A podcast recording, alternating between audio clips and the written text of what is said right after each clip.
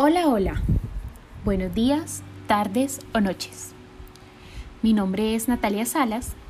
Soy estudiante del segundo semestre del programa de formación complementaria en la Escuela Normal Superior María Auxiliadora de Santa Marta.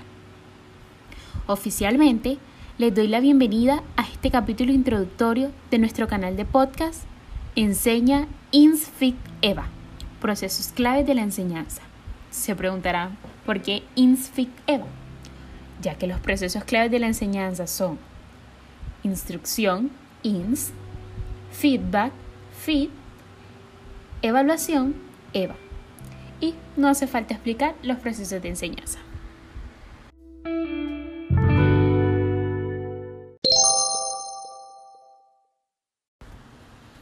Este canal de podcast fue creado con fines institucionales. Es un trabajo en conjunto con mis compañeras María Ángel Guerra, Valentina Mejía, Giselle Yepes y yo, Natalia Salas. Semanalmente les estaremos subiendo capítulos hablando sobre los procesos claves de la enseñanza.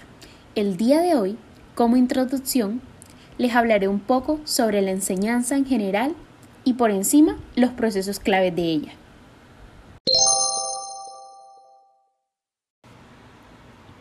La enseñanza es una actividad humana en la que personas ejercen influencias sobre otras.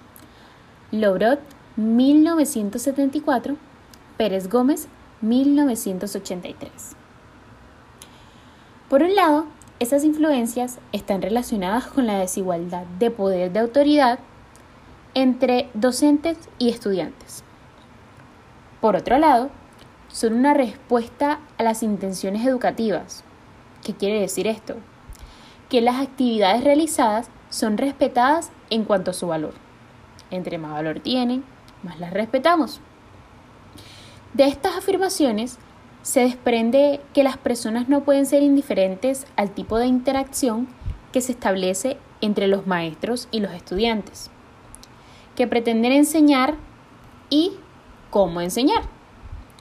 Por tanto, la práctica se convierte en una actividad consciente que responde a las necesidades y decisiones que superan los deseos personales de los protagonistas.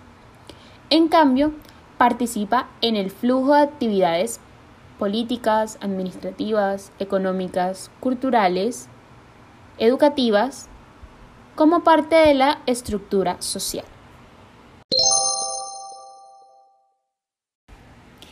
Entonces, es aquí donde entramos a las tres principales acciones que constituyen la enseñanza.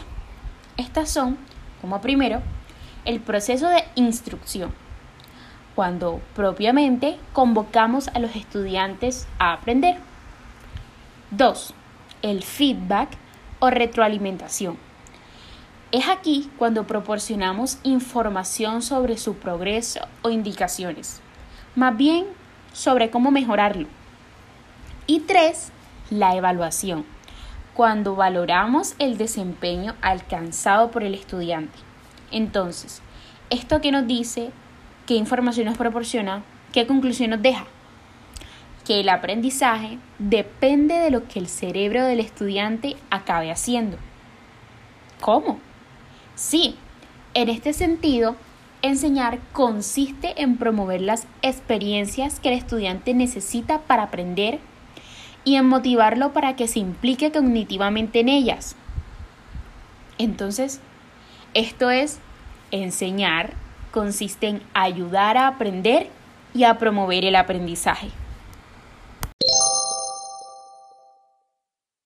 Fue todo un gusto haberte saludado el día de hoy. Espero que este capítulo haya cumplido con tus expectativas. Esperamos tu valoración con unas estrellitas. Recuerda, este fue el capítulo introductorio. Mi nombre es Natalia Salas y espero que en los próximos capítulos puedas profundizar sobre los procesos claves de la enseñanza, instrucción, feedback y evaluación. Entonces, nos despedimos. Gracias por escuchar Enseña InsFit Eva. Hasta la próxima.